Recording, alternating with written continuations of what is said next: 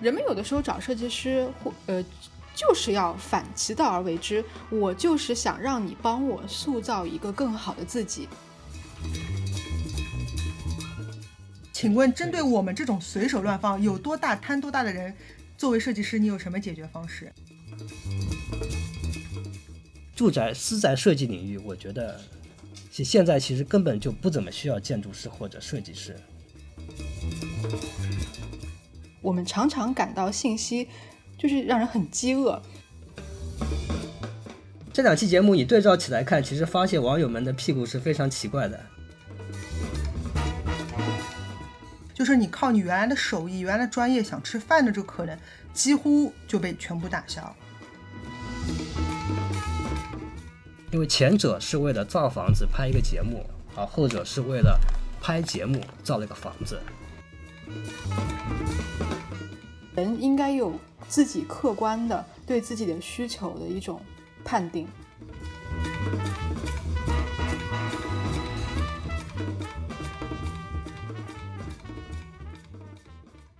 一二三，当当当当当当当。大家好，欢迎来到瞎玩，这是一档努力成熟健康的瞎聊着玩的播客节目。我是大头。为了能够让您更加及时完整的收听到虾丸的播客内容，我们非常推荐您使用泛用型播客客户端来订阅我们的节目。当然，同时您还可以通过喜马拉雅电台、荔枝 FM、哔哩哔哩这几个平台来收听。如果您喜欢我们的节目，欢迎通过 PayPal 或者支付宝的捐赠来帮助我们一起分担服务器的维护费用。我们的账号信息也是我们的沟通邮箱，是 shrimp talk at outlook dot com。具体的信息我们会写在每一期的节目简介里边。今天这期节目是源自于最近一档“梦想改造家”的栏目，他是一位叫陶磊的建筑师，为甘肃的一户农户改造了房子。那这个节目播出之后呢，其实在网上引起的反响还是挺大的。今天我们就请来两位嘉宾来跟。跟大家一起聊聊大家对这个事件的感受。首先是虾丸的老朋友，独立平面设计师厂长，Hello，大家好。另一位呢是虾丸的老朋友，独立建筑设计师大仙，大家好，我是大仙。可能有些人还不太知道梦想改造家或者不熟悉，所以我们会在节目的开头稍微理一下这件事情的时间线。梦想改造家呢是上海卫视、上海东方卫视的一档家装改造栏目，它在二零一四年的七月是播出了第一季，那么一直连续播出到今年已经是第八季了，每一季大概有十三期的节目，那么在今年第八季的第六期就播出了刚才我提到的这位陶磊建筑师为甘肃农户改造的这一期。那么具体的节目情况，先请大仙给大家介绍一下。啊，那这里我先给大家介绍一下我所整理的这个事件线，大概是今年十一月十九日晚上呢，是第六集播出，大概是从线上和电视台是几乎同步放送的。啊，当时各社交媒体呢就是同时引爆，微博各大 V 都在转发，其中是有一条是。在微博自呃，我在陶磊自己的微博中有人回复之后，他自己有了情绪化的粗口的回复，然后就被网友们截图之后，就是被大肆传播嘛，然后之后他自己删除了。B 站弹幕是布满了是铺天盖地的退钱，呃，豆瓣各小组呢，尤其是俄组、象组呢也开始热议，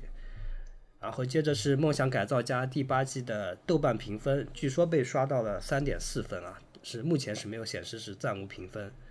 陶磊自宅呢，也是在顺义的自宅，也是被扒出了是违章搭建，然后当地城管呢是回应即将是测绘调查。到十一月二十一日晚上，梦想改造家的官方微博发布的一个情况说明，录制前已经和当地呃就是那个委托人协商，改造还没有完工，先是录制节目，然后在开春之后继续改造。一百三十二万的开支呢，是由节目组跟委托人子女各承担一半。呃，然后接着是到二十四日之前是《梦想改造家》第七期的播出之前，是各社交媒体是持续高度发酵啊。微博微博上是陶磊自己的是因为是关闭了陶关闭的评论，网友就开始搜索跟他所有有关的建筑媒体微博账号啊，啊，比如像安迪 AD 这样的一些室内设计呃权威权威杂志，然后进行一些声讨。很多大 V 呢开始一些把建筑设计教育中的一些大师崇拜的一些问题，以及一些经典案例中呢，他们是比如说史密斯的那个玻璃住宅，还有安科布歇的一些事迹，包括安童的那个。筑基长屋就说他们这个行业是对业主的一些违抗，包括这个行业的内部的自傲，在艺术自恋方面的一些表现，揭露室内设计的一些非专业性以及高溢价。嗯，一些可能微博博主是表示，呃，室内设计是可以自己找图改，是不需要给设计师找设计师来给设计费的。呃，在专业领域呢，比如说是传从事专业教育的一些。老师，比如说 A P A U P E 啊，老师是发布了多篇长篇长微博，来细数陶磊设计的不合理之处。那相对应的是，比如也有些维护他的一些声音啊，比如说呃，清华建筑系出身的科幻作家潘海天老师也发微博图文表示，红砖并不能代表厕所毛坯，或者是 这。或者是能够就红砖并不代表就是本身就是一个低质量的一个表现。呃，设计师呢是有义务在审美情趣上是对大众进行一些引引领的。当然是他是被大量抨抨击了。然后豆瓣八卦小组呢也是继续进行八，同时呢各建筑从业人士开始在小范围一些讨论。啊，那当时正反两方面都有吧。然后到十二月一日，《梦想改造家》第八集播出，那个网络那个抨击的声音呢是逐渐平息起来。当然会因为新的一期播出，自然会还会还会有观众就是 Q 到陶磊，然后 Q 到节目组，要求他们继续赔钱啊之类的声音。但是 B 站是开始一些设计家装的一些行业的 UP 主呢，就开始继续一些讨论。比如说 Mr. 迷灯这位 UP 主是他发了一条。别纠结这一百三十二万被黑多少了，这房子很可能根本没法住，是获得了。当然，我现在查到是有二百一十万的播放，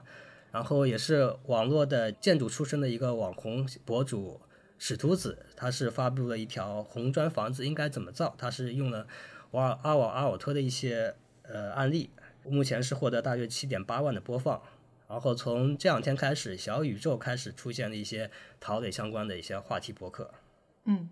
可以看到，从我们说的这一集节目十一月十九日上线到我们录制的今天，其实过去了大概三个礼拜，二十几天左右。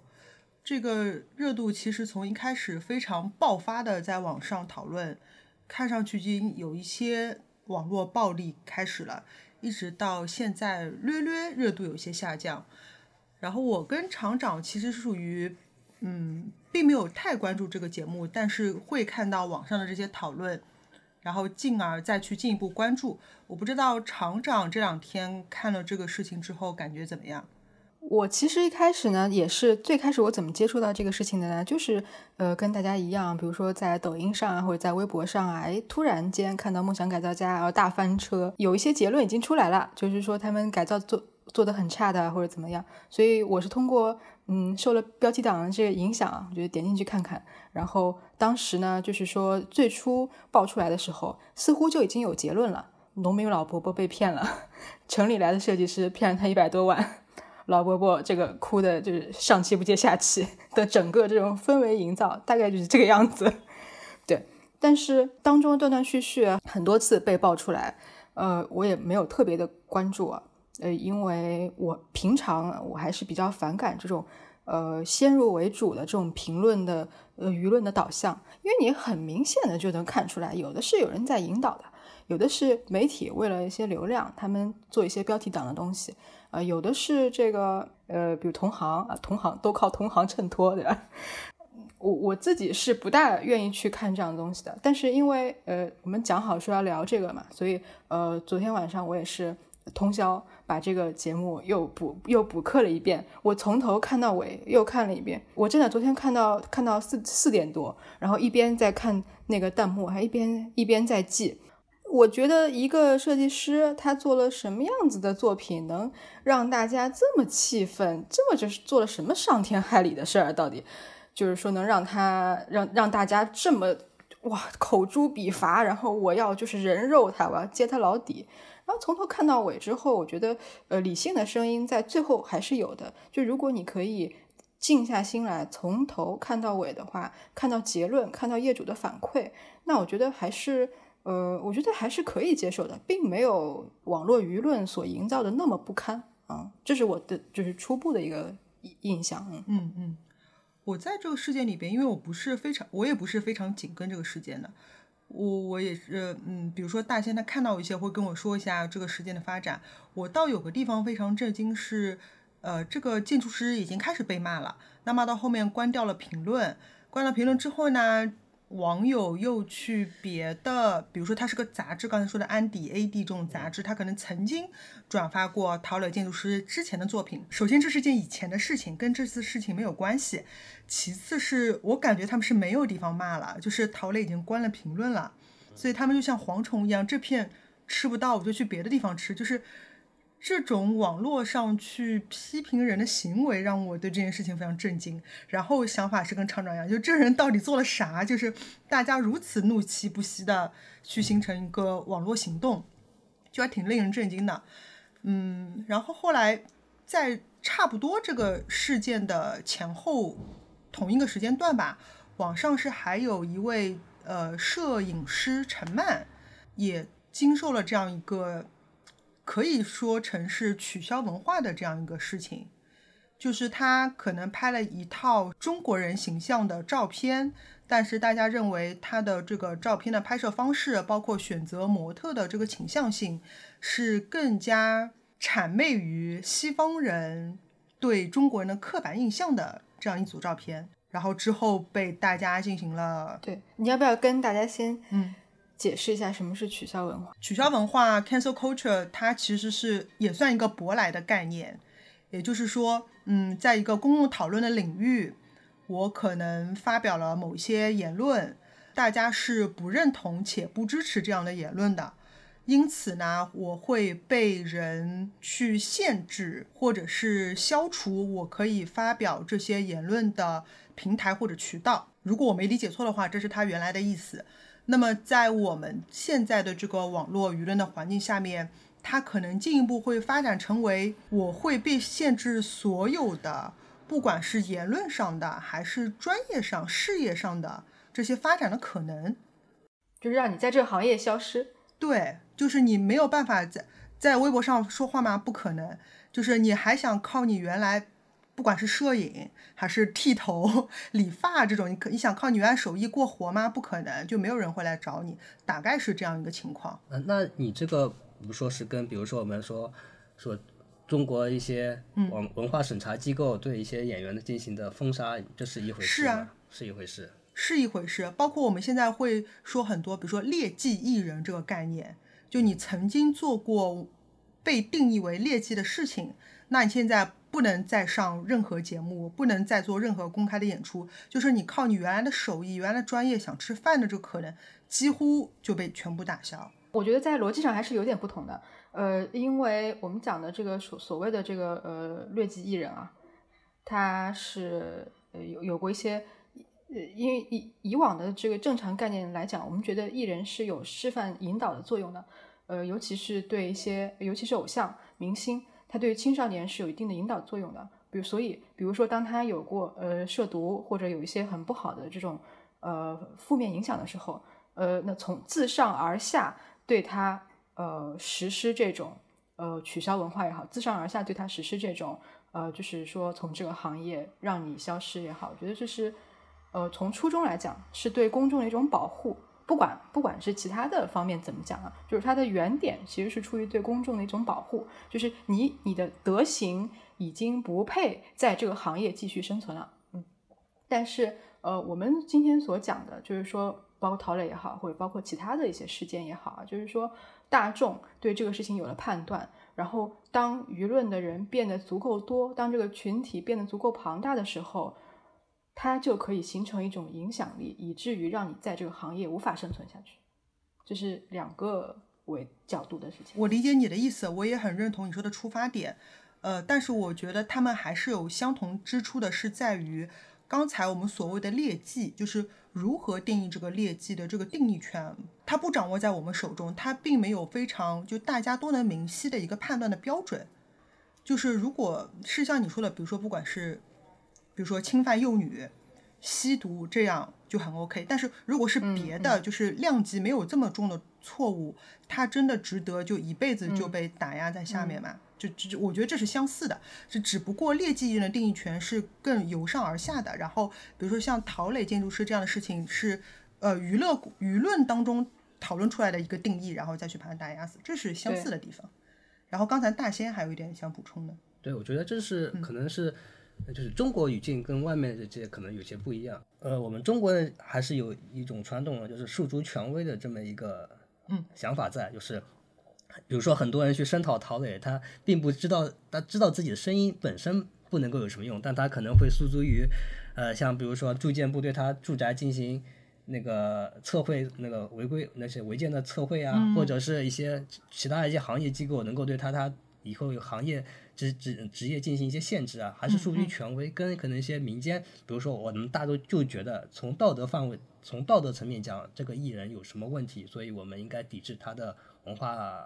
产品，这可能是相对不一样的两回事情。嗯，就而且就是说，我首先我觉得确实劣迹这个东西也是需要定义的。就是说，比如说我们说一般会说，我们人最低的行为标准是法律，那最高的行为法呃道准则是道德，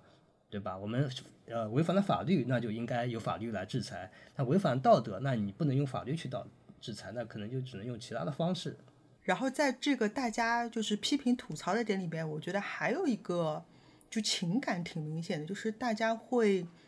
很排斥这种精英的感觉。他觉得在这次的关系里边是一个精英，挺自恋的精英，拿着自己的这个审美的标准，然后去硬安在一个农民伯伯身上，就有种这种对立的阶级关系，会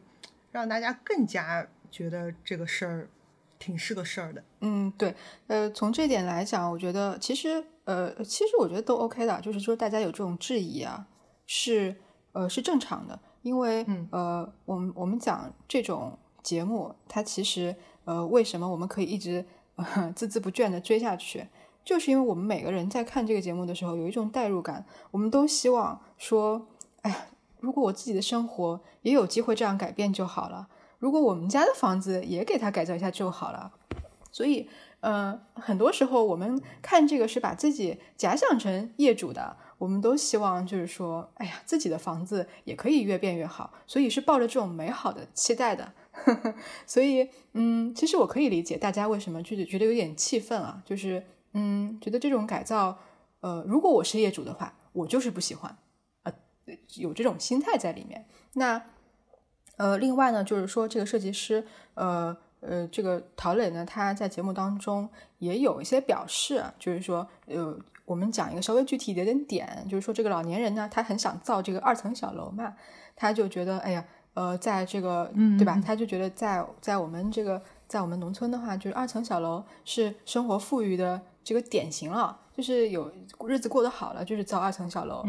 对他来说是一种象征意义，对他来说是很有意义的。那么陶磊呢，就觉得一个是他年纪比较大了，然后他的子女都在城市里居住，然后呃很有可能他未来面临着说老年生活是相对来说是比较孤独的，所以对他来讲，这个二层小楼最终肯定是不太实用的，不太实际的。所以陶磊就一开始就不太想给他造这个二层小楼啊，所以他们两个在这个地方是有一个矛盾点的。那对。然后，然后陶磊在这里面就说到说，呃，现在，呃，这个两位老人可能并不是，呃，感受并不是非常明显，但是未来就是十年，呃，甚至几十年过去之后，他最终他会明白我当时的想法的。那这个其实是有一点，这种角度出发，就是有一点。有一点说教了，我我觉得很可以理解。你你觉得我今天出去去买了一双鞋，买了一个包，我当然知道我只有两只脚了啊。但是这个东西对我来说是一种心理需求，我有了我就高兴，对不对？就是他这种心理需求，并不简单的像设计师理解的，它是解决实际问题的。所以他在说这个话的时候，他可能呃也忽略了这一点，或者怎么样，就他有一点感觉好像在教人做事情，但是这不至于。我的观点是，这不至于让大家这样的去给他判刑，打引号的判刑。哎，我觉得这很难哎。就我不知道，就是你可能你在做设设计的时候，是不是也会有这样的困扰？就是比如说甲方爸甲方爸爸想要这样的某某风格，然后你会觉得这样的某某风格可能更土，或者不能帮他吸引到更多消费者，类似这样的吧？你会就是推荐他 B 风格？我觉得这是很容易发生的事情。包括比如说我我以前做咨询啊或者什么，对吧？就是。呃，比如说你站在不同的角度看到了不同的问题，给出不同的解决方案，是很容易发生的。呃，我记得那个节目里边确实也保留了一个细节，就是陶磊说当就是刚才说了你那一套，嗯，就是我从陶磊的出发点来看，二层并不适合他们，但是最后他说了句，如果二老就真的很坚持想要这个的话，就他也 OK 的，就他也可以妥协的，大概是这个意思啊。我觉得至少他在态度上是表明的，就并不像最后在网络传播当中被大家简化为这个人就是扭曲了那个农民伯伯，就是委托方的意思，强行就是不给他们实现这个二层，并并不是这样。嗯，那当中他们是怎么妥协这个过程，只是节目没有放出来。对对对，因为我相信最后陶磊一定是说服了他们的，因为最后在验房的时候，我觉得最最有说服力的一点。就是最后在验房的时候，这个业主是挺满意的，不包括他们家的小孩子，呃，包括他们家的子孙辈和他们两位业主本人都是比较满意的。嗯，而且一开始这两个老人他就说，我做我造重重新设计这个房子最大的初衷，呃，重点是它不是改造，它是推翻了重建啊，这就它是等于说平地起高楼，对吧？那我做这一切事情的初衷就是说我希望。嗯，我的房子就是说跟现代的城市有更紧密的关联。那这样子的话，我的子孙辈从城市打工回来之后，他们可以适应，然后不至于觉得就是说太脱离他们的生活。所以他对于这种，嗯，他是有这种诉求的。嗯，那我觉得最后他们可以说达成了一种比较好的平衡吧。我觉得是达成一种比较好的平衡的，因为毕竟他的子孙辈也很满意嘛。嗯，这里其实我有个观点，我是认为就是像梦想改造家这种形式是一向是不能作为一个正常的设计委托来看待的，而这个是一直这个节目组所所掩盖的一个事实。就是一般来说，我们建设计师也好，建筑师也好，我们都强调我们是一个就是一个服务提供者。但是在像《梦想改造家》这种的节目中，节目形式中，他为了实现他就是设计开盲盒这个效果，呃，委托者跟设计方是没有互相选择的，也没有充分的互相沟通，这根本不是一个正常的设计过程。但是这个差异，我觉得是这个节目所掩盖的，所以他给观公众，我觉得传达了一个非常不好的一个。对设计的一个认知误区，正因为这不是一个正常的互相选择、互相沟通的这么一个设计过程，所以我觉得，就是对于设计师也好，就是是否完全的履行了他们的责任，这个是很难很难进行判断的。这必须是，就节目组跟业委托方、设计师，大家把自己的合同拿公出公开出来拿出来看，就是谁对谁履行了责任，在这个基础上，我们才可以说到底是设计师他履行了多少责任，他履行的好不好。刚才大千说了之后呢，呃，我也有认同感，就是说作为一个节目，它不可能像我们日常的设计委托一样。其实我们日常设计委托，呃，是非常，不论是设计行业也好，建筑行业也好，呃，平面也好，或者怎么样也好，甲方的意见都是主导我们、影响我们的很大的一个因素。就是我们都是很乐于服务的，并不是说像在节目里的那样，哎呀，我就是特牛，然后我就是来给你，我就是来拯救你的审美的。不是这个样子的，不是在节目里说的这样子的。甲方我们讲讲什么叫爸爸，对吧？我们如果不是说特别呃有这种服务精神的话，我们就不会去这样子去形容自己的甲方。我一直觉得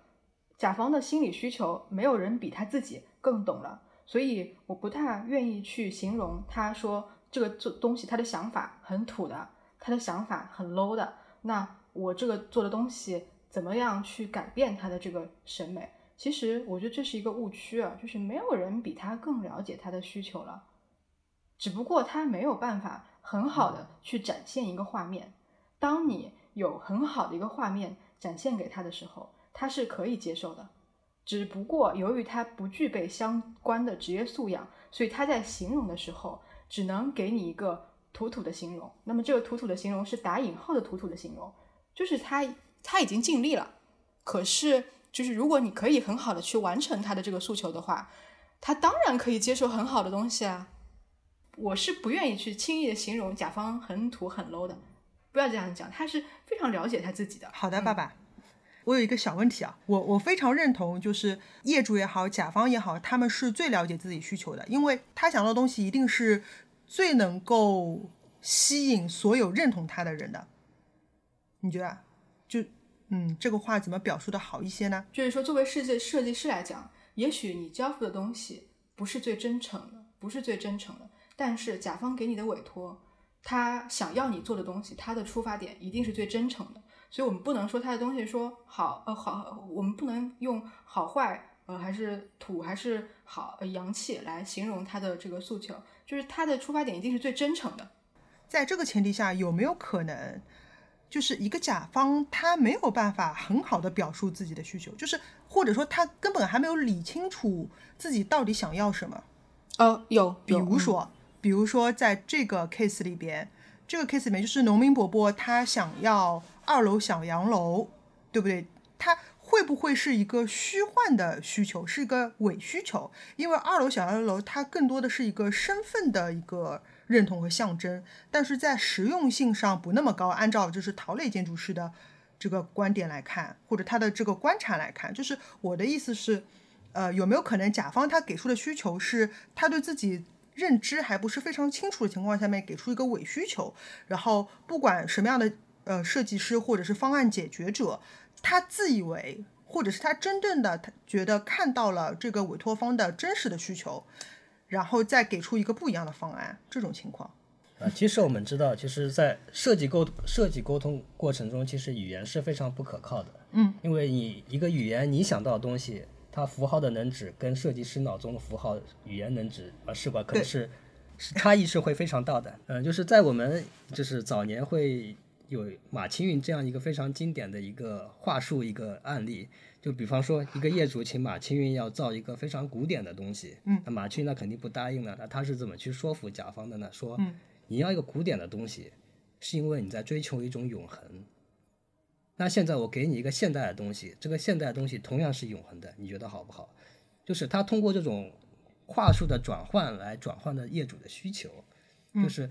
实际上，一般来说，在我们设计过程中，就是说，我们是很难仅仅通过啊高端上当、呃高高高高大上这样的语言，单纯语言层面去了解业主需求的。嗯，我们只能通过具体的东西，比如说意向和初步方案，嗯，一些图片具体的东西来跟业主进行沟通。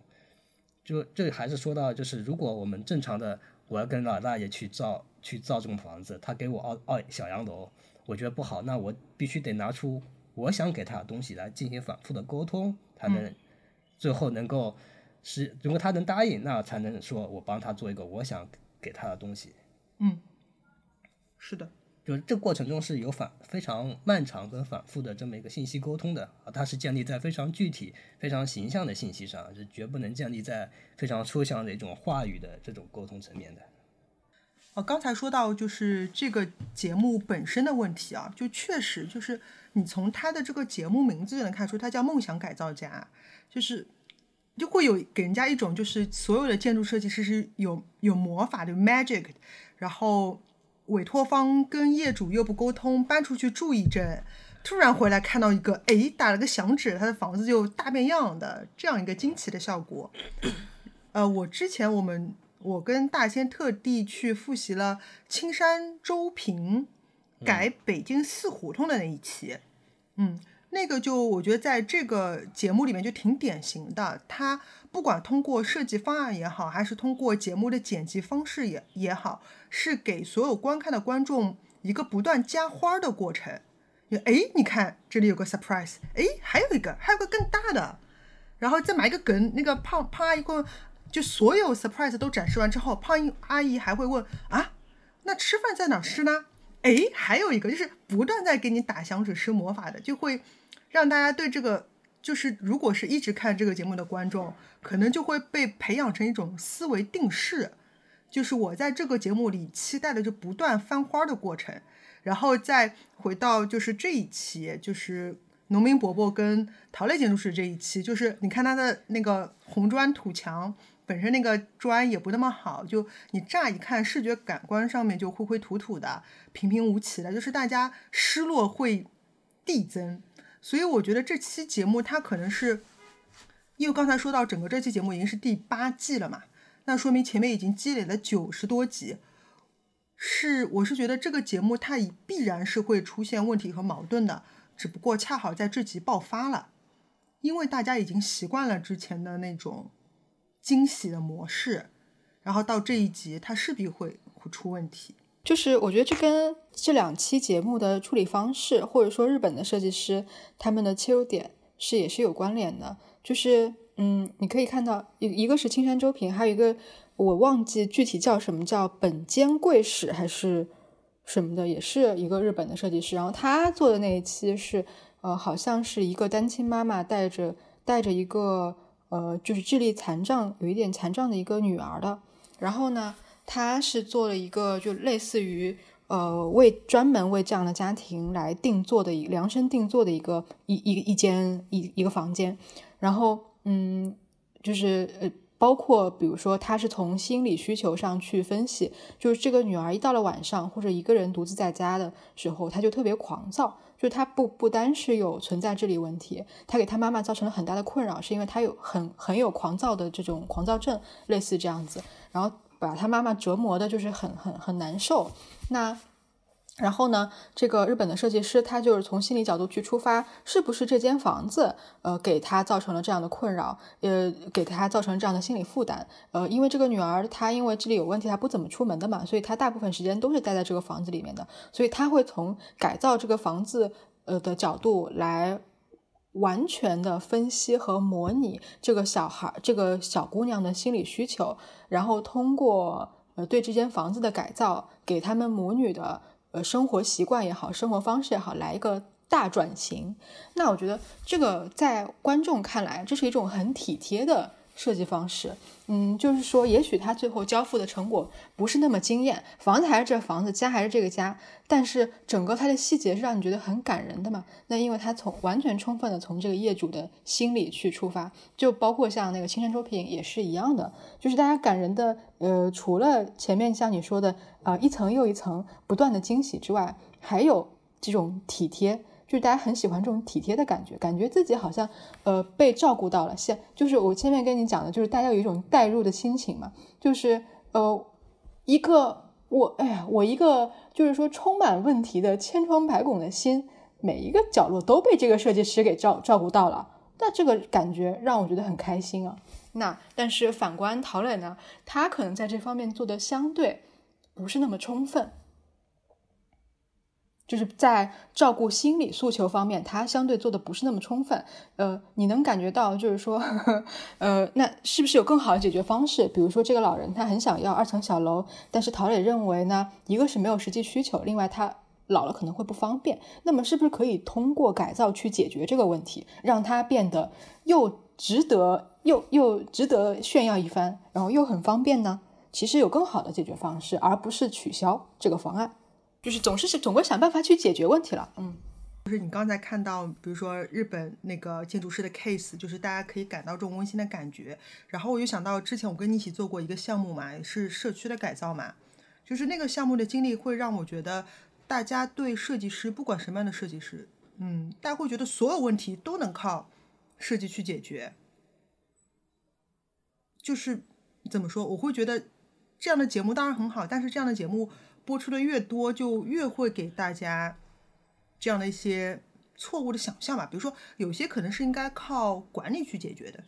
有些可能是靠别的，但是他总觉得你只要这里哎给我造个墙，给我造个什么，就我不用人去管理，这里秩序就能好，大概这个意思啊。或者说，哎，我只要改变这个房子的这个结构怎么样，我我这个小朋友呢，他心理状态就能好，就是。但会叠加叠加这个想象，然后进而对是不是会对设计师有一个更高的不合理的要求？就是其实其实还说回来，呃，就是我对这个节目我一直定位就是我不是看设计的，这对我而言就是个节目，就是一个节目改造，就是本间贵史那期我也记得，呃，你你说的节目一个设计好或不好。你真的完全能够通过十几分钟最后收房过程中的剪辑，能够完全的表达出来吗？我觉得是不行的，更多的还是要看后续的使用，使用过程中它的评价才能够真正说明当时的一些很多细枝末节的呃奇思妙想或者体现到底能不能真正体现它的作用。这先说一下，就是我之所以回顾青山青山周平对四合院那期改造，是那期节目是有后续的，而且那期节目后续的回访，其实当时也引起了很大争论。呃，原因很简单，因为当时呃青山周平为业主考虑了很多东西，但事后再去回访时，都已经成了堆放杂物这么一个这么个状态，所以当时网上有一个非常热议，观众们是怎么评价这个设？观众们的主要评论是。就是这个胖阿姨，就是胖阿姨这家人的生活习惯太差了，是配不上青山周平设计师为他们的精心付出。所以说，就这两期节目你对照起来看，其实发现网友们的屁股是非常奇怪的。就是在在陶磊这期节目中，大家都一致站在了业主这一面，但是在胖阿姨跟周周山周平老师这边呢，又是觉得是是。做呃设计师做是对的，而业而业主自己的生活习惯太差了，所以是设计师的设计没问题，是是这家人的生活生活方式有问题，就非常就非常奇怪，一个是过犹不及，一个是设计过了，一个是是设计不及，但其实这两个状态其实都不是一个好的状态，但是观众会更倾向于站在一个，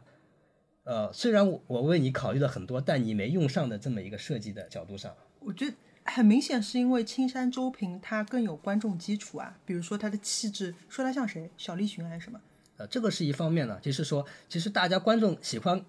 观众喜欢看的就是每期节目最后十几分钟去带设计师带领业主参观房子时，这各种精巧机关，这种信息量的轰炸，嗯，这这个对观众来说是他们最要看的东西。但这些这些东西真的事后能不能派上用处，我觉得其实观众也没有去关心，嗯。呃，真正能够说明它这个这些设计有没有用的，那只能是实际中使用的效果。嗯，不能说我为你考虑很多，但你没用上，所以我设计没问题。因为这个节目，因为这是还是个节目，它是以播出效果为最终导向的，所以不管胖阿姨家需不需要这么多呃精细化的细节管理，但是设计师都被为他设计了，所以观众就自然而然的站到设计师这一面上。嗯，所以我觉得呃。就是前提是这个世界我们都知道，这个世界上没有完美的设计，对吧？所有只有只有更好是没有最好的，嗯，所以我们只能说在节目里面，我们看到的就是说能够打动观众的是每一个被节目拎出来的点，因为它前你前面这个节目不是分前中后三段吗？这个前段就是主要是在铺铺垫，在煽情，然后就是说他每一个业主，每一个业主，每一个故事，这个家庭如何如何不容易，哎呦，他们怎么怎么难，你的是是不是最后都得到了呼应呢？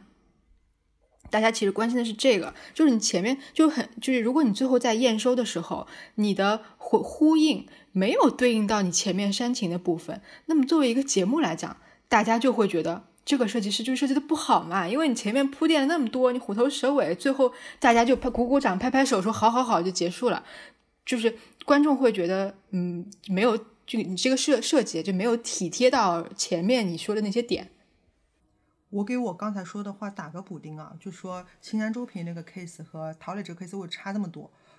嗯，首先就是青山周平更有观众缘是其中一个原因，然后。大仙说的也是一个原因，还有就是，就这些所有事情都是叠加的，包括青山周平设计了一个我们看上去可能比较网红风格的，然后惊喜很多的，和陶磊设计了一个灰头土脸的，看上去没啥平平无奇的，就是很多因素叠加在一起才会造成这种反差，就是呃觉得是是户主配不上这个设计，还是设计就是糟蹋了。这个户主才会有这样一个反差。然后刚才大仙说的，我会想到一个问题是：难道设计师要为所有的业主的需求进行全部的考量吗？他要对他们进行全部的负责吗？就是我设计的一个东西，你后面用不用得上，怎么用，就是用到什么程度，难道都是我设计师的责任吗？但是钱花的是业主的钱。你花业主钱做他一个本身并不需要的东西，那这部分钱你不觉得其实是？但是至少在那个节目里面，就是就像就像厂长说的，就是青山周平是呼应了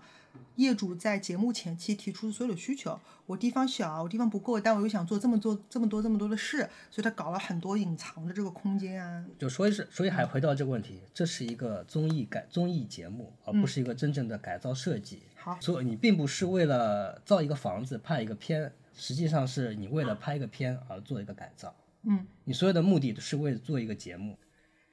嗯，我在看的时候呢，我有我有一点，就是我在看到我在看的时候，我也其实有有一点让我觉得不太舒服的地方是，嗯，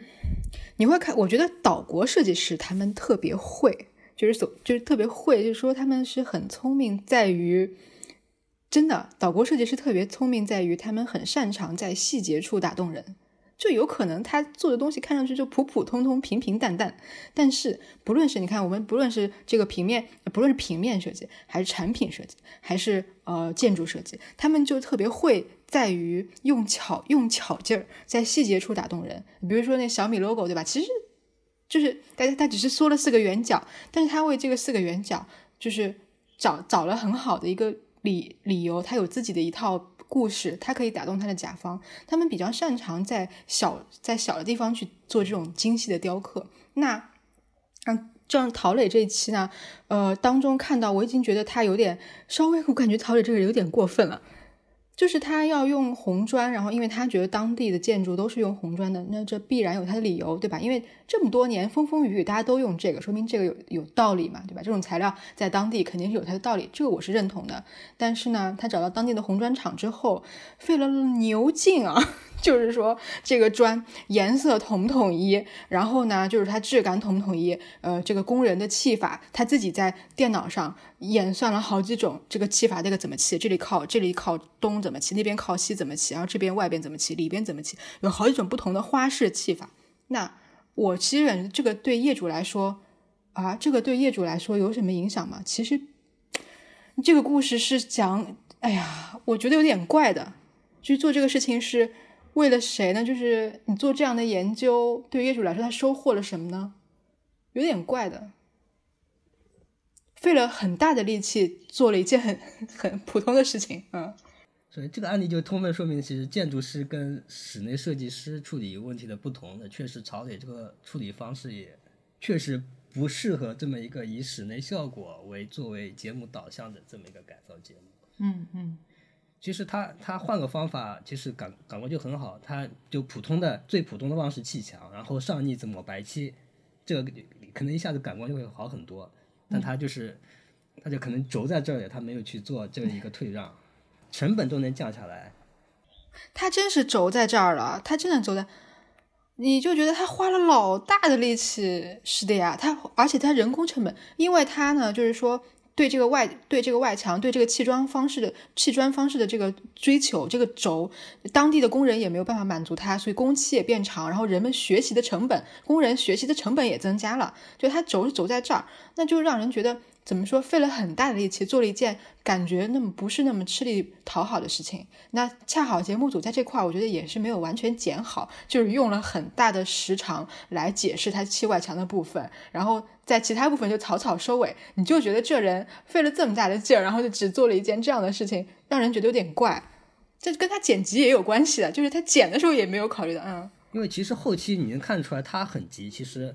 就是不管是门窗，更多材料因为疫情也好，材料也好，其实后面是完全是失控了的。其实你看出来逃的也很急，所以节目也没有更多好剪的东西了，所以只好反复把它前面气场能拿出个重点出来讲。嗯，刚才我们讨论了一些在梦想改造家里边，就是说到的日本的这个建筑师，其实在日本还有个非常相似的节目叫。全能住宅改造王，对吧？对，那个就是那天我就挑了一集看，应该是他们就是挺受欢迎的一集吧。确实，就像厂长说的，就是他不仅能翻花儿，翻的就谁都想不到。然后他在很小很小地方，比如说照顾小朋友的成长啊，然后照顾就是家庭主妇的心理啊，就是给你很温暖、很暖心那种，就小巧劲儿特别多。呃，然后这个地方就是之前我也跟大家讨论过一些。我们国内和日本这两个节目观感上不同，可能还有一些本质的原因。这里请大仙说一下。就是我需要表明一个身份啊，就是我是国内这档节目的资深黑粉。就是其实在这个档节目前第一季、第二季的时候，我就是经常在他们微博下面是发表多次发表质疑的。嗯，我想说的先主要是分为三部分，第一部分是针对节目组的，第二部分是针对大众评论的，然后第三部分我是想说一下住宅改造这件事本身。首先呢，我觉得我们还是应该把呃这期节目作为一个综艺节目来讨论。就这档节目跟日本的原版住宅改造王相比，是有几个水土不服的因素。第一个是土地所有制不同，这个是我一直在节目微博上对节目组进行质疑的。日本原版节目它是其实是在一个完善的一个自建房的一个市场中，而国内大多数这些改造，其实你实践中你是可能是属于违章搭建的一个灰色地带。就什么是一个成熟的自建房市场呢？就是拿一个细节细节来说，国内任何一个建筑工地门口，你会我们可以看到有建筑名有个名牌会标注建设方谁谁谁，设计方谁谁谁，施工方谁谁谁啊，以及包括这个建筑项目的一些很多一些基础的信息，多少层多少平米，地下多少面积。但是民间自建房是不会需要这个名牌的，因为它不是一个会报建的一个明面上的一个建设项目。但是其实日本的每个自建房。就是它工地上都会有这个名牌，向公众说明啊，业主是谁，建设方是谁，施工设计方是谁，这就是一个呃市场差市场上的一个差异。然后因为其实国内这档节目火了之后，其实很多观众是想报名上节目的，但是因为这个节目需要的是有改造效果的案例，所以很多公寓里面的住宅是很难是做出效果，因此也节目也不太会做。像本间贵史做的公寓中就是不多。就是不多的坐在公寓里的这么一个改造项目。如果很多观众想自行的以像梦梦想改造家的方式进行自宅改造，那很很容易就会被认为是违章搭建，这是无法实现的。嗯，这种住宅经验上的空白是导致两个问题：一个是大众对装修改造重建这个概念是混淆的；第二是设计改造中对设计跟业主的权责边界其实是是不太清楚的。简单说就是合同，就是你业主、你委托方能够决定什么事情，我设计方应该决定什么事情，就是在合同中决定分清楚。嗯。然后是第二点是节目组的角色不同，像梦想改造家，呃，它是有赞助方，很明显是有赞助方参参与的，并且有同时有材料供应商是介入的，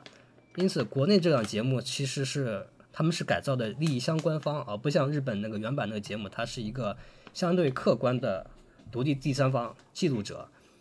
说：“如果说我们要判断一个设计师的责任履行的好不好，我觉得是要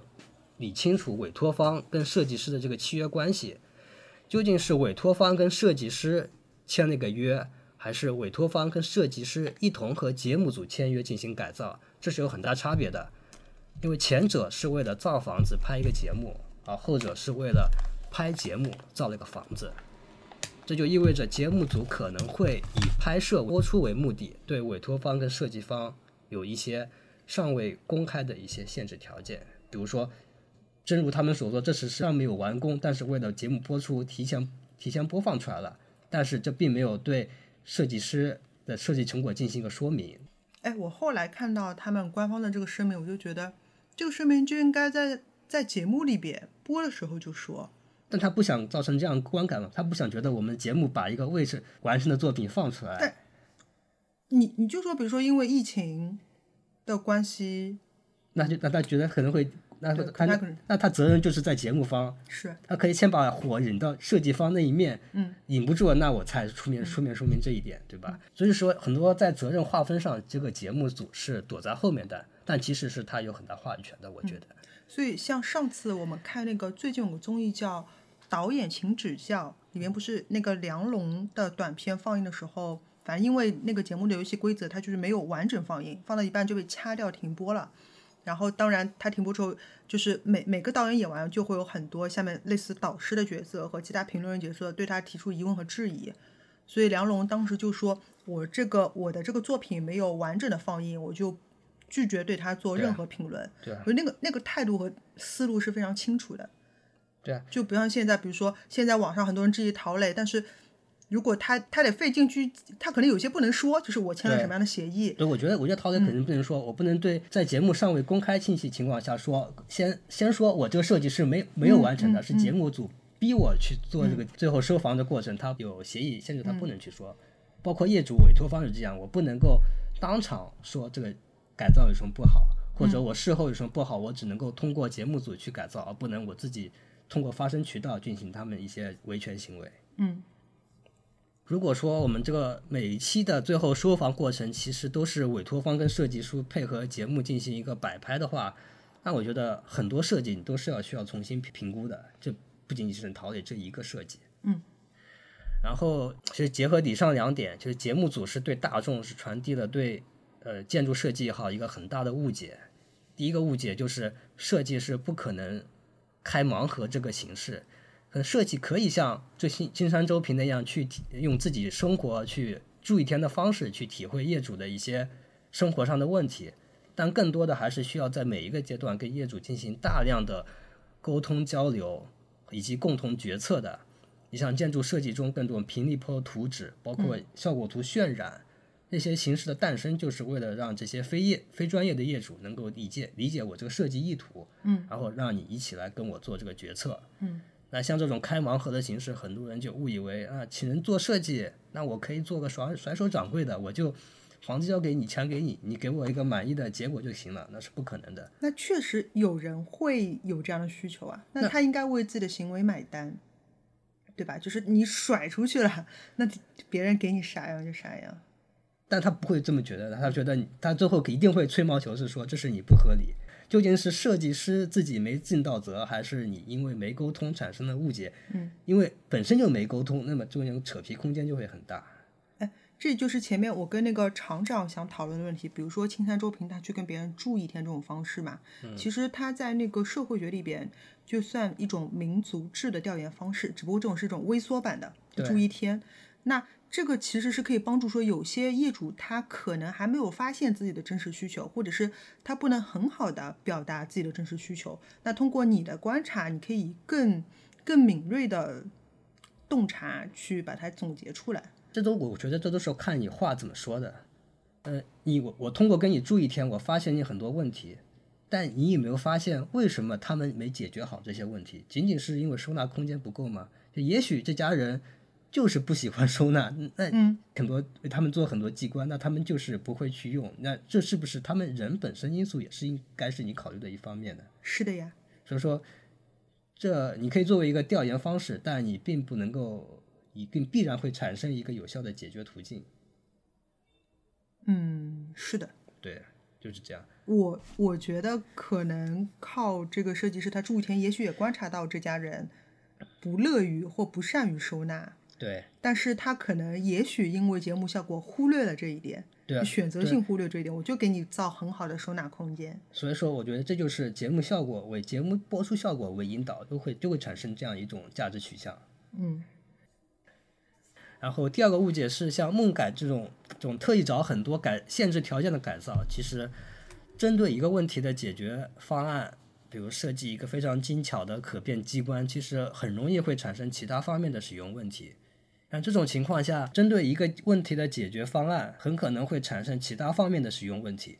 就这种情况下，对设计其实难的并不是说我找一个解决方案，而是说我难的对各类解决方案进行一个抉择和取舍。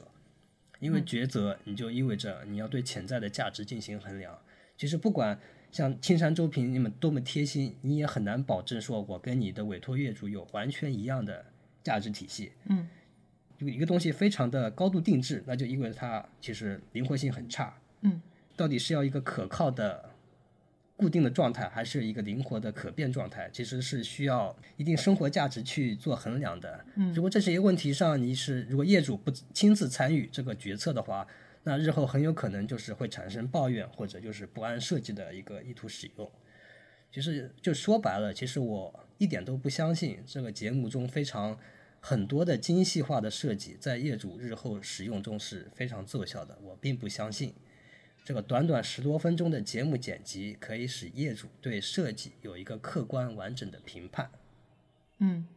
但是观众呢？观众他已经习惯在这个节目最后就是非常贪婪的迎接这种设计细节的信息轰炸了。嗯，因为这代表了观众眼中这就是设计师的专业水准。对的，就是魔法师。就其实你回想一下，每个人的生你自己的生活空间，你也许有很多需求，但是你最后还是有会有有所选择。我需要就是我可能这个房间我既要休息，既要读书，既要娱乐。嗯，你可以产生很多灵活性的设计，但是你最后还是会固定下来一种，就就是取舍了。嗯但我觉得有些人啊，他可能要这种，我们说他室内设计师吧，就装潢这种建议，可能是觉得，嗯，他在取舍上面拿不定主意，或者他幻想着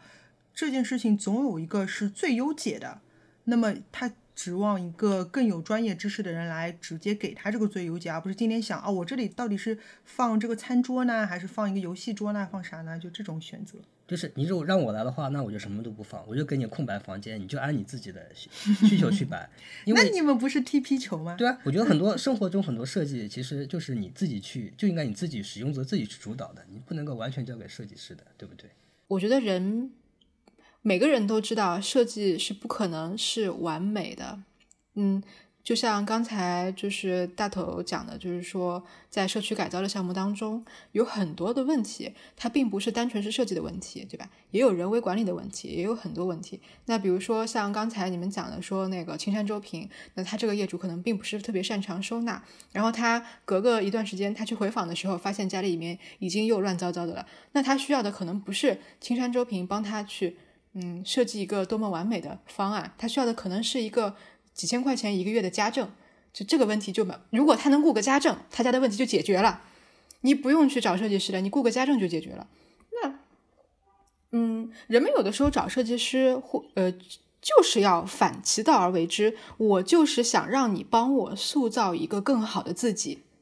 所以，如果你问我家里面这个地方，我是想。放成书房还是想放成游戏房？我明明非常爱打游戏啊，但是我求求你帮帮忙，帮我设计成书房吧，因为我想看到一个读书的自己。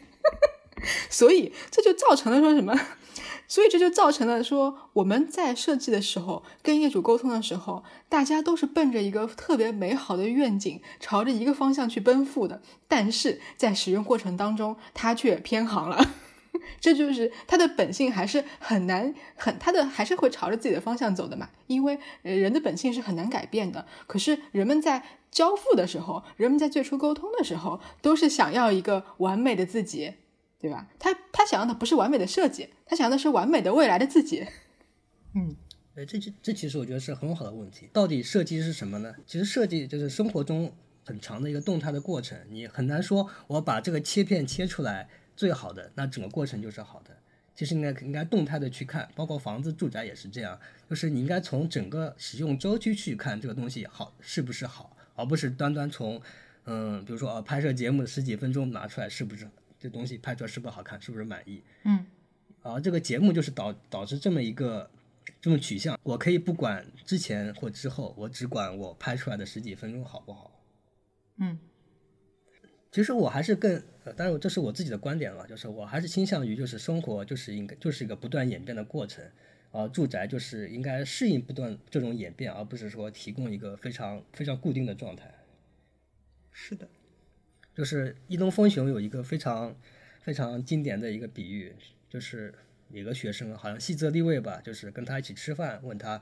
什么是现代建筑，伊东丰雄先是拿一个陶瓷酒杯说。这个是古典的建筑，然后又拿一个喝空了的一个玻璃一个啤酒易拉罐，把它捏碎的说，这个就是现代建筑，因为它就是个临时的，在不断变化的一个状态。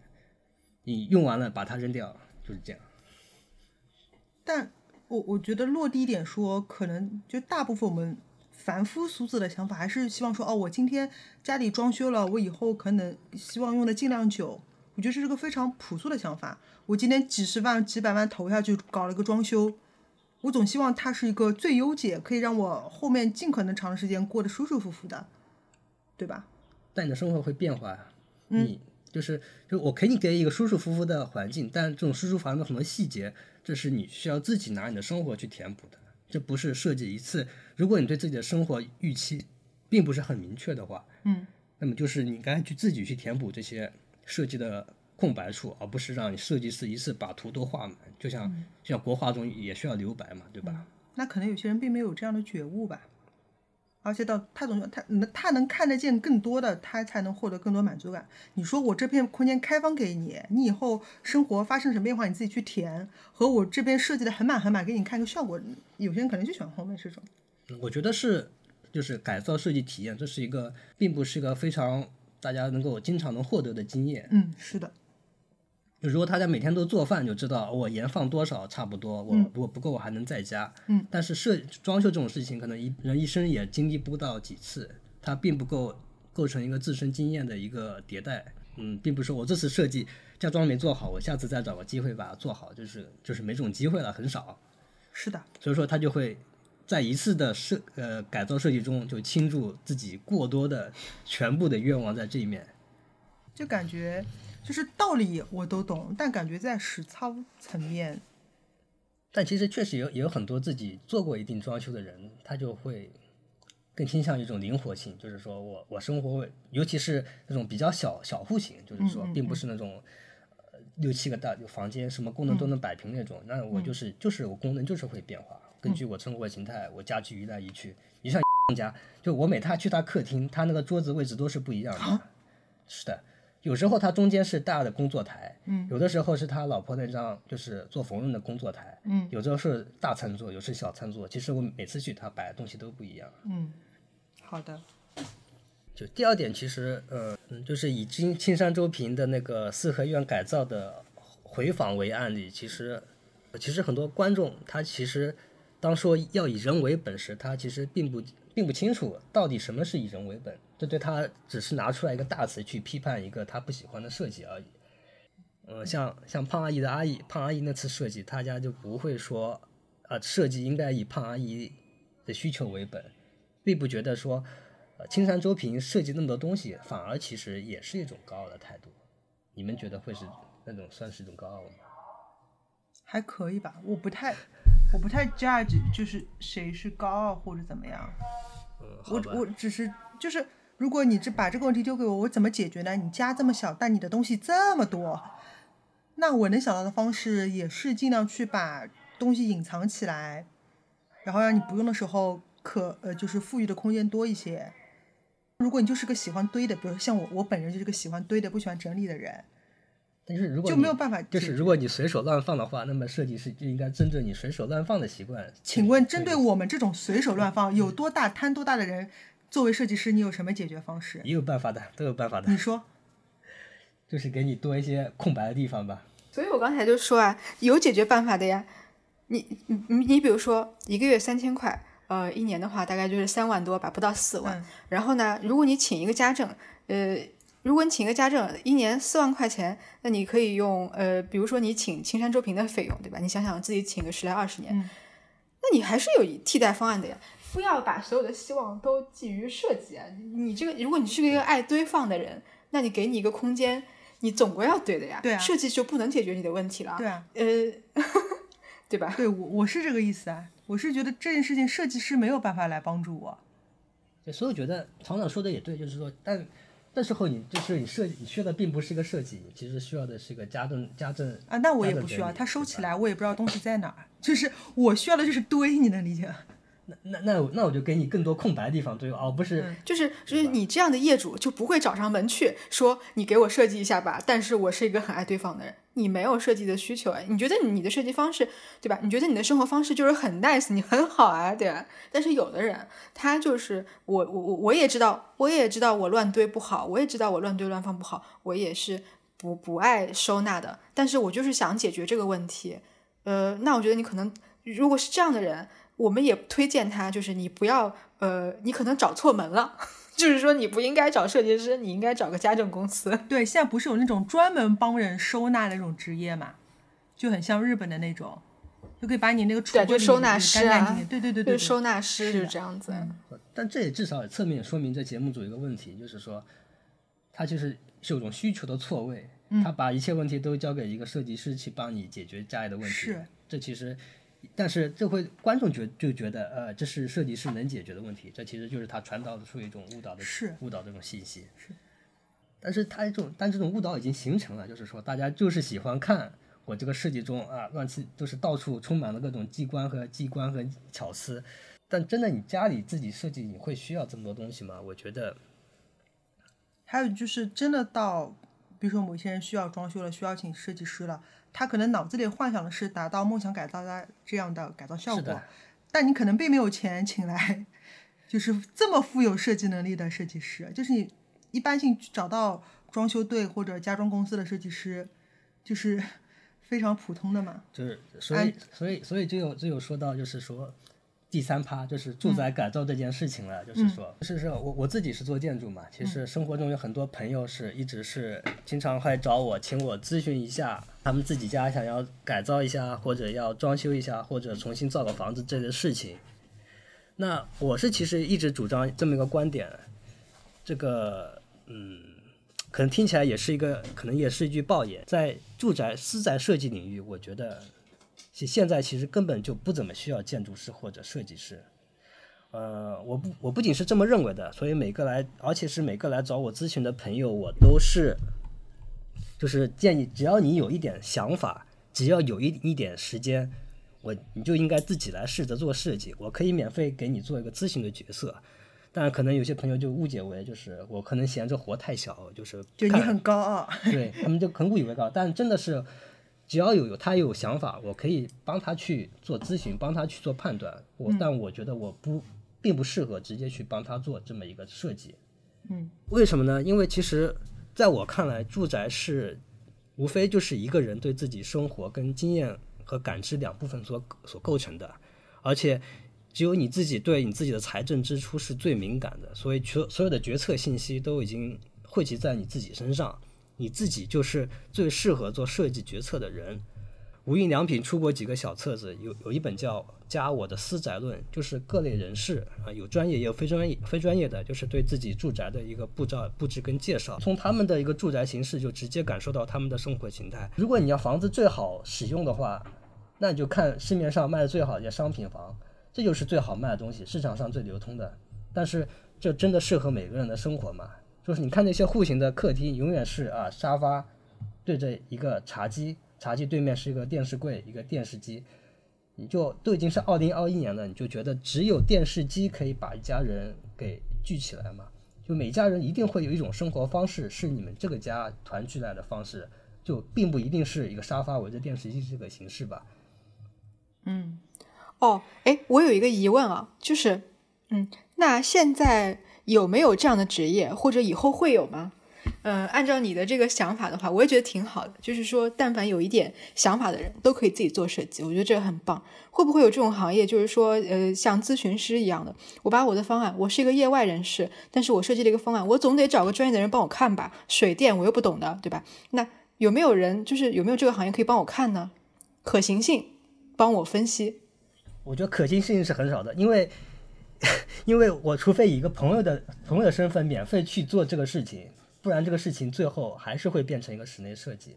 嗯，当然这也分情况。其实像住宅设计这个事情，就很多人会有一点想法，但他可能在技术层面他觉得我做不了，我不知道这样行不行，嗯能不能实现出来。这这种情况会需要专业人士来介入。嗯嗯，我觉得还挺难的。嗯，你别说，你就别说像我们这样的素人，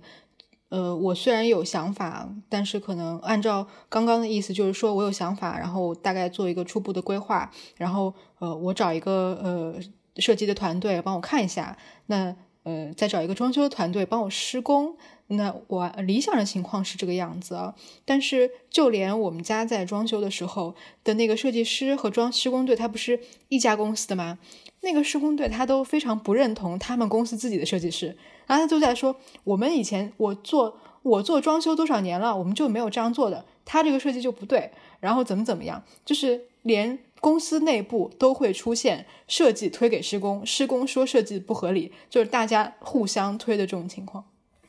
我觉得可能是一些借口，不然的话，除非他在技术上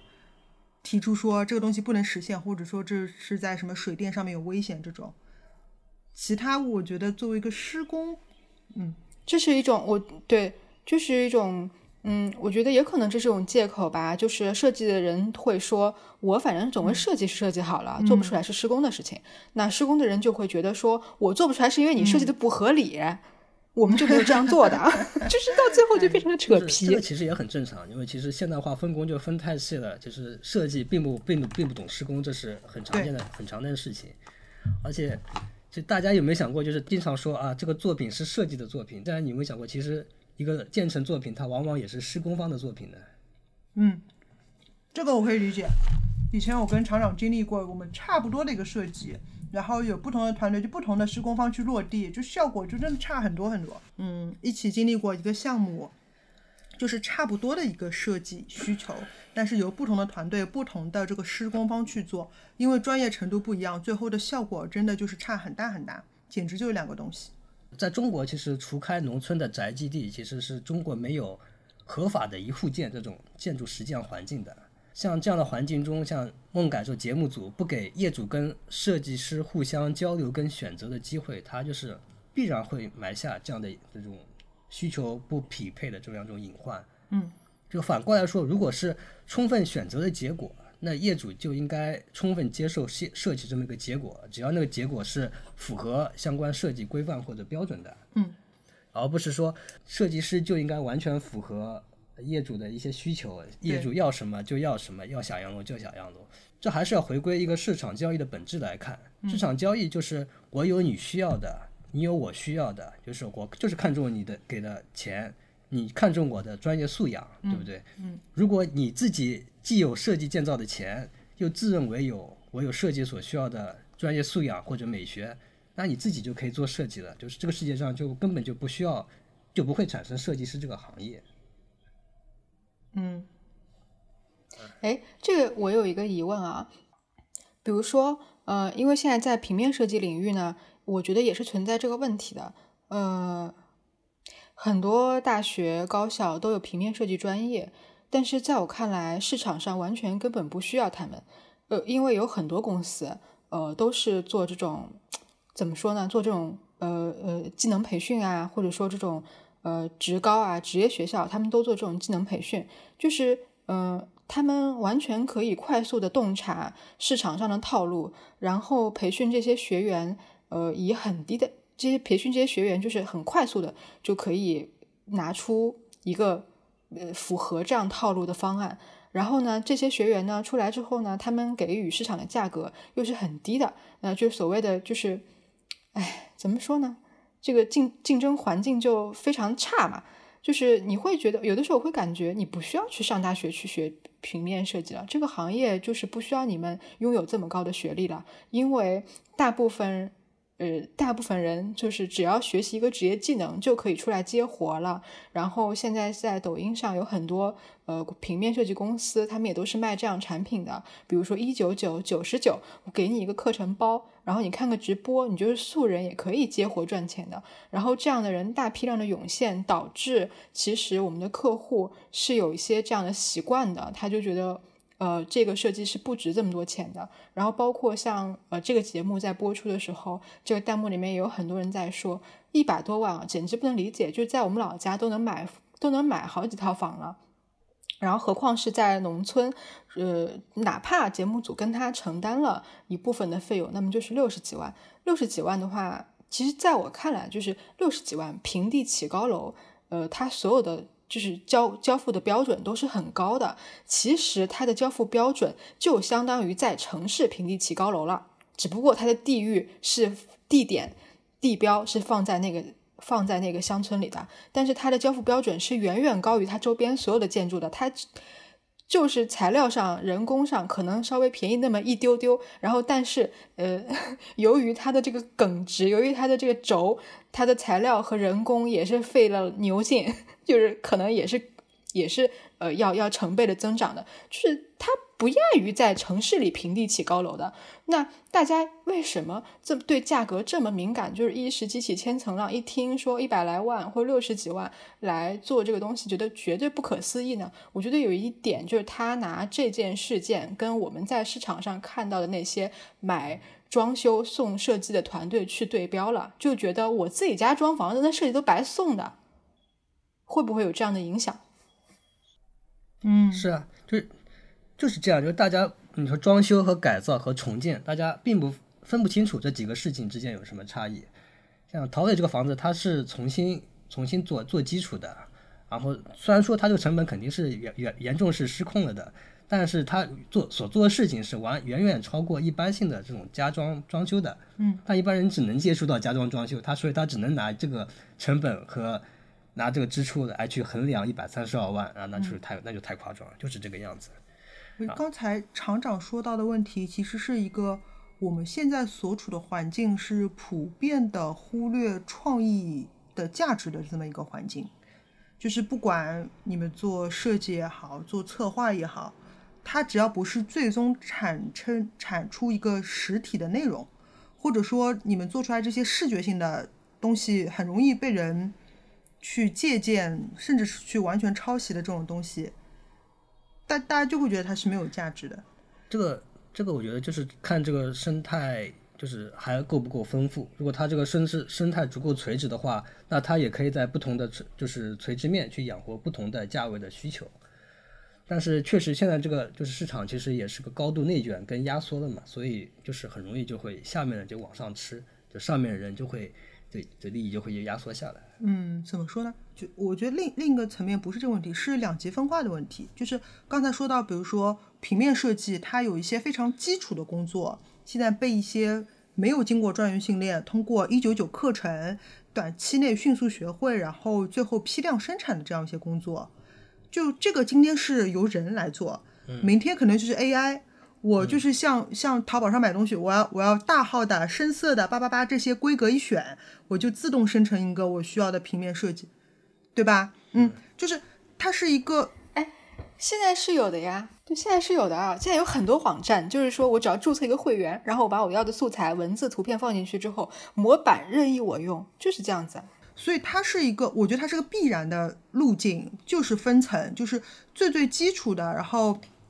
呃，大家对他要求不那么高的，你随随便便按模板给我来一点的这种，会越来越多。然后最最有创意的、最最顶尖的，能够洞察人的需求，高度定制、高定，对，就是这两极分化，然后挤压的是中间那个阶段，就你没有能力往上走，你就被下面那一波吃掉，是中间这波这波最辛苦。是的，嗯然后刚才厂长担心的，可能就是我们很多就是设计专业培养出来的学生，他可能早期可能因因为任何原因，哪怕资历也好，他还没来得及成为 top 尖端的那个梯队，然后可能迅速就被下面这一个梯队给吃掉了。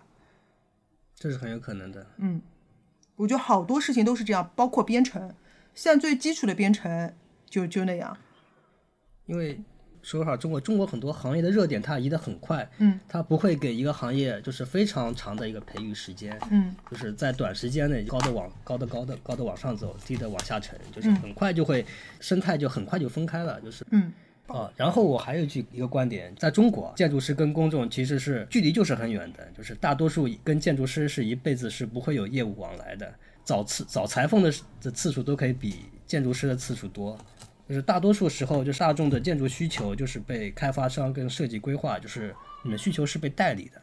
所以很多建筑师就是对陶磊的设计批判，其实也是一种专业内的抑郁。尽管你说了很多，但你并没有直击到大众对陶磊这个事情的痛点。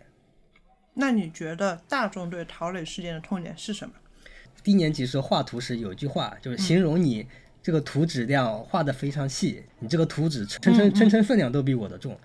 观众就是一样的，就是你这个你这个陶磊这个房子称称分量都比青山周平啊他们的轻，就是就是因为你细你的信完成度不够，你的信息量太低了，嗯，就是根本就是舒适度啊外观这个东西，其实在这些问题上并不是一个主要痛点，嗯。就是你只要能够做出足够多的一种细节信息感官轰炸，嗯，那观众就可以接受，包括你红砖啊怎么好不好，其实这都是另外另外说的一回事了。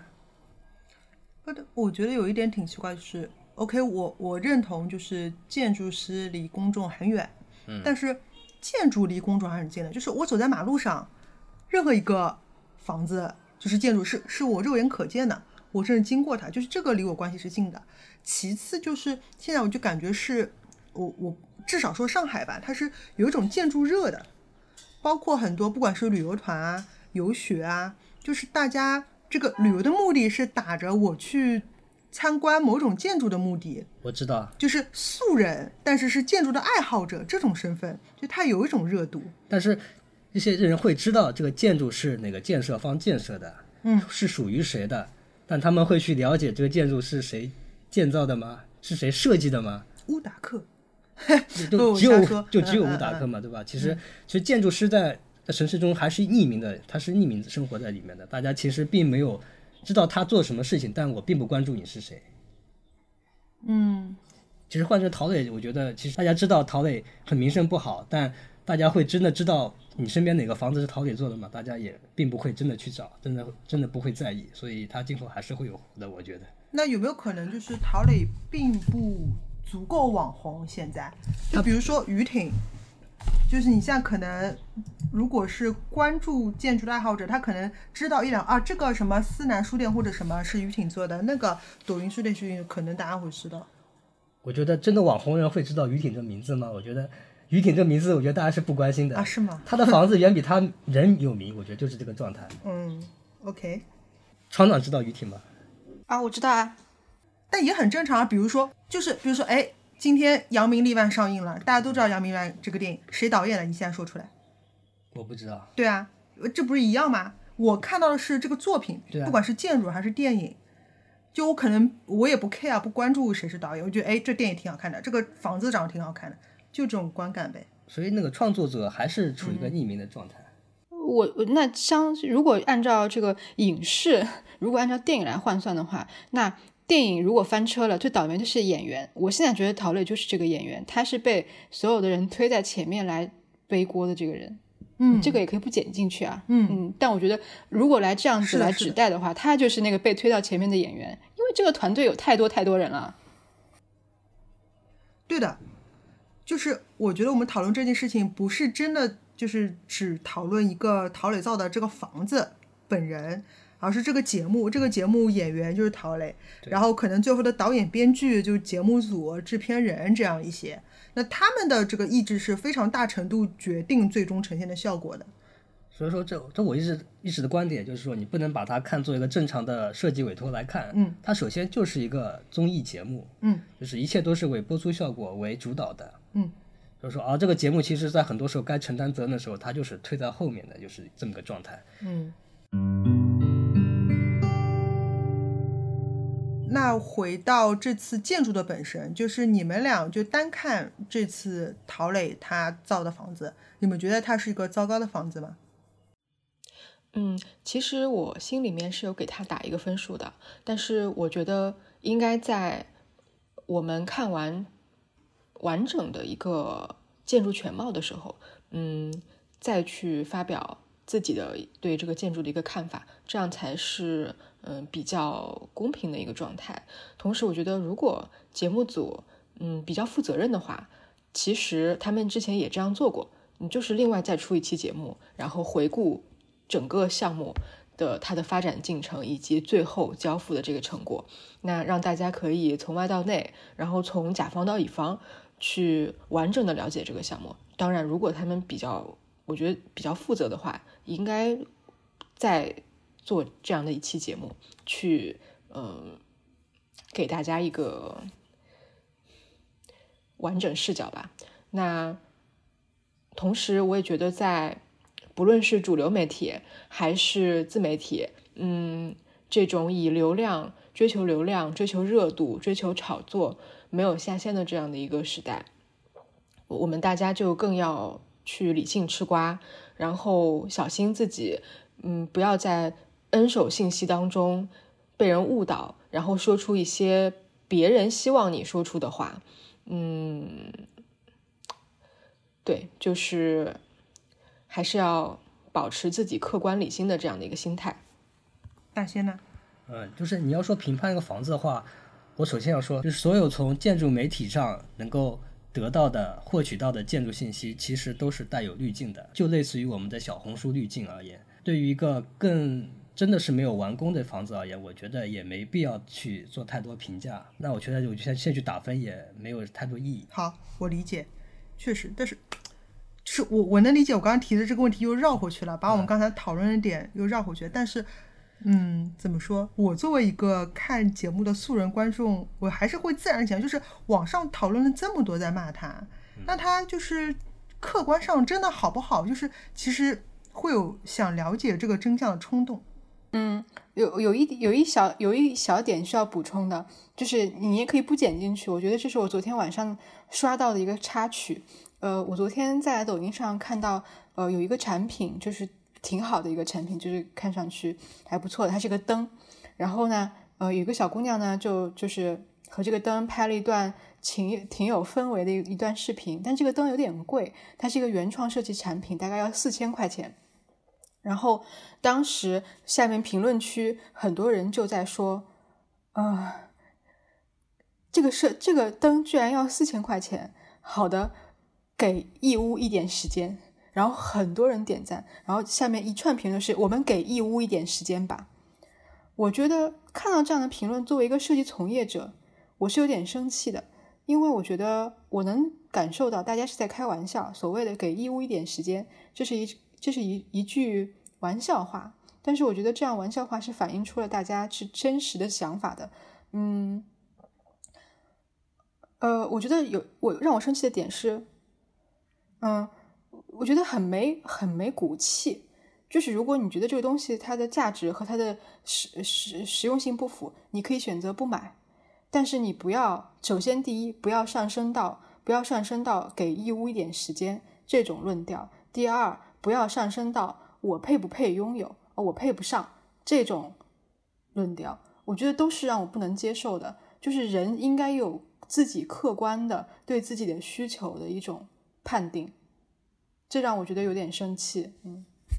而且我们应该学会为创造力买单了。我觉得我们应该学会为想法、为灵感买单了。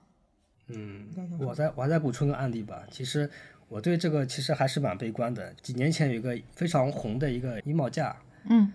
当时那个设计师是拿那个去拿了红点，但其实红点也是一个就是怎么讲，充钱就可以 就可以得的奖。但毕竟它还是有一定知名度的。但是又由于它被大量的山寨，就是原创设计师他自己的衣架根本卖不出去，然后导致他这是前几年他就自己去世了吧？嗯，就是这个他的产品就完全成了成就了网上无数的山寨品。嗯。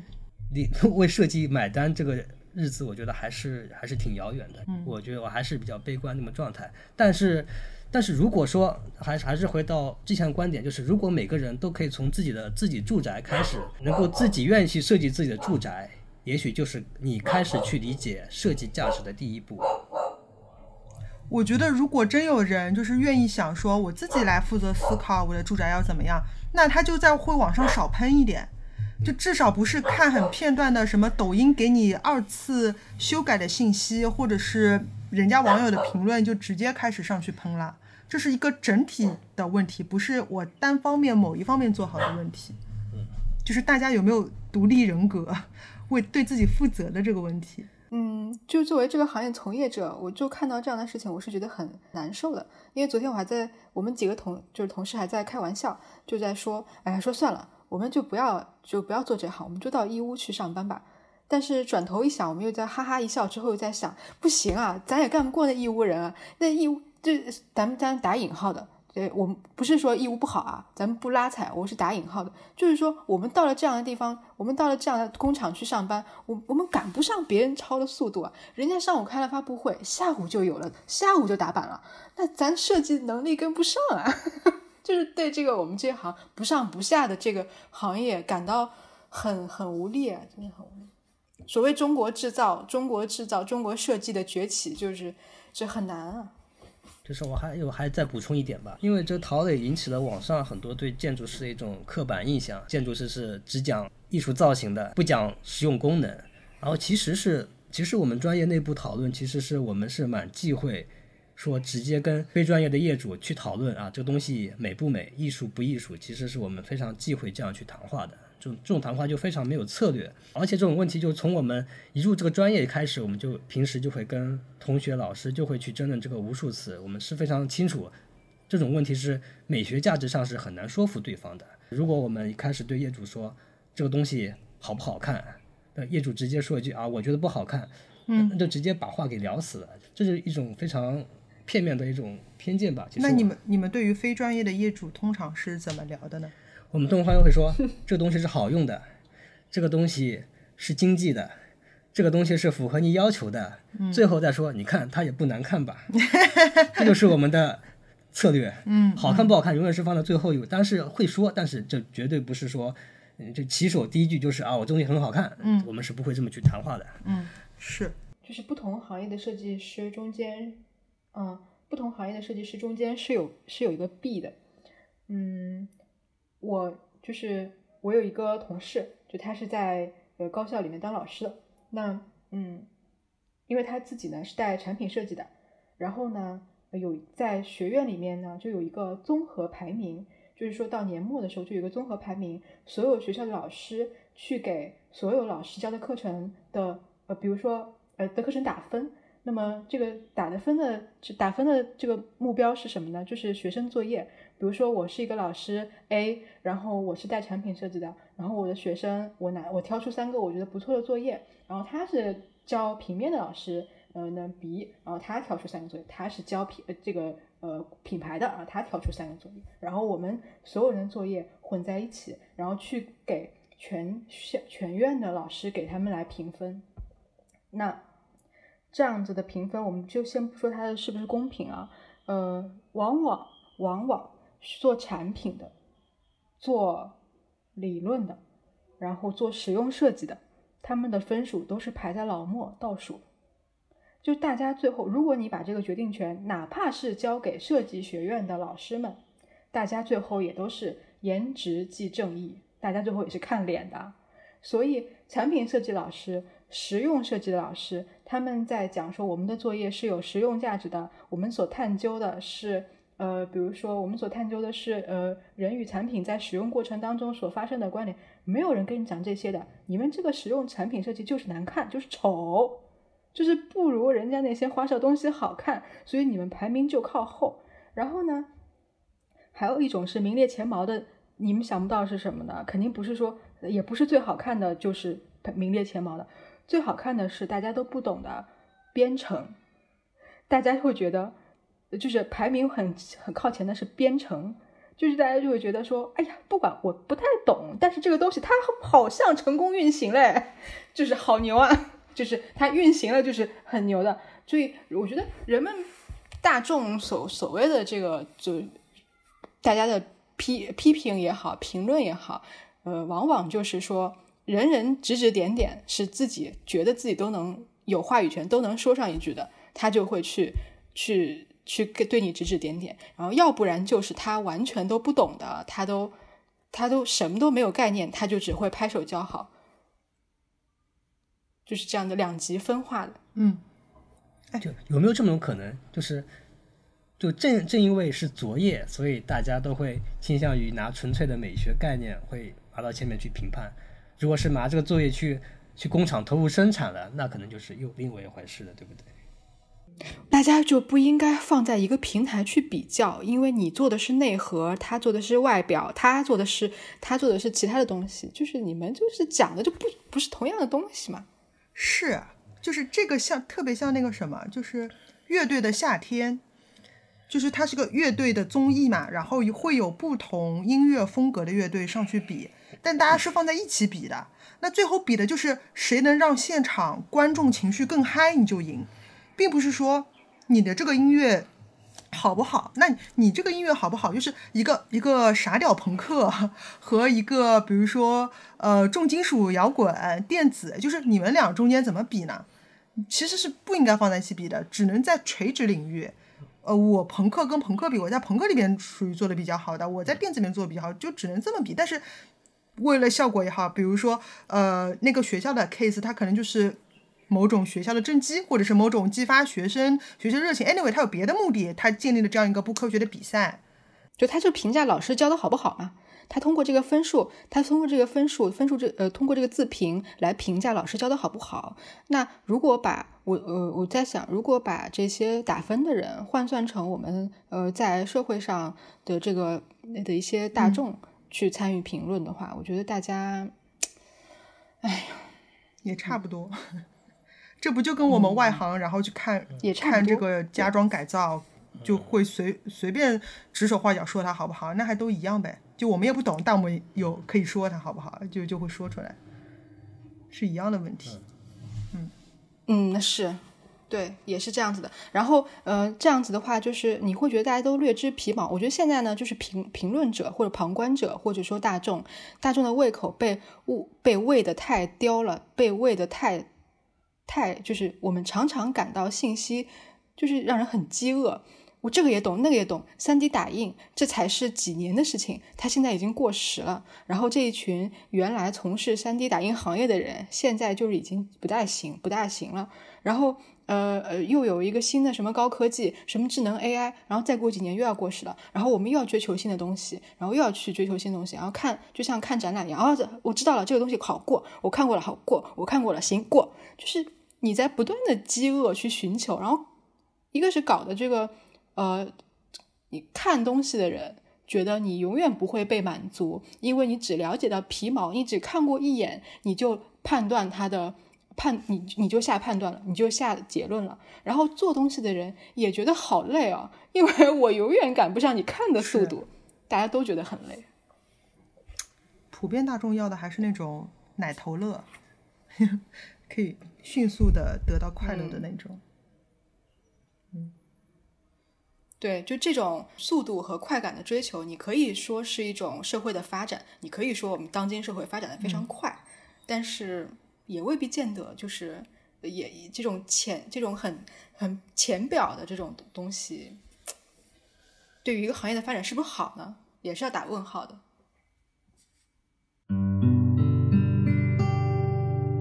我们就暴力结束今天的话题，请大仙给我们做一下本期的瞎推荐吧。呃，好的，我推荐的就是之前提到的无印良品的两本小册子，一个是《家我的私宅论》和《家的要素：如何打造一个舒适的家》。其实这两本是非常非专业的小册子，但它我觉得它可以激发人改造自宅的冲动。我还是重申一下，就是住宅是人经验和感知的构成，只要你对自己的生活心态有足够的想象，你就可以有能力把自己的房子给设计好。然后说到就是无论住宅是建造还是室内装修吧，其实建筑师跟室内设计这两个行业，就是国内历史都不是很长。那么我们可以想一下，这两个职业诞生之前，住宅建造和设计的经验是怎么传承和迭代的呢？这无非是当代城市化的进程把房屋建造的权利进行了一个组织归集，所以很多人就是归一的这个社会分工。但是我是相信建造和设计的这个冲动。是人与生俱来的一种天性，所以私宅设计是非专业人士一生中为数不多啊，自己建造自己居住空间，并对自己生活做出安排的一个机会。所以一定要相信自己有能力完成自己住宅的设计。嗯，好，虾丸的成长，感谢每一位听众的支持，我们非常希望能够收到您的交流反馈。如果您喜欢我们的节目，也欢迎捐赠。那今天的节目就到这里，欢迎厂长和大仙。我们下期节目再见啦。啊大家再见。好拜拜。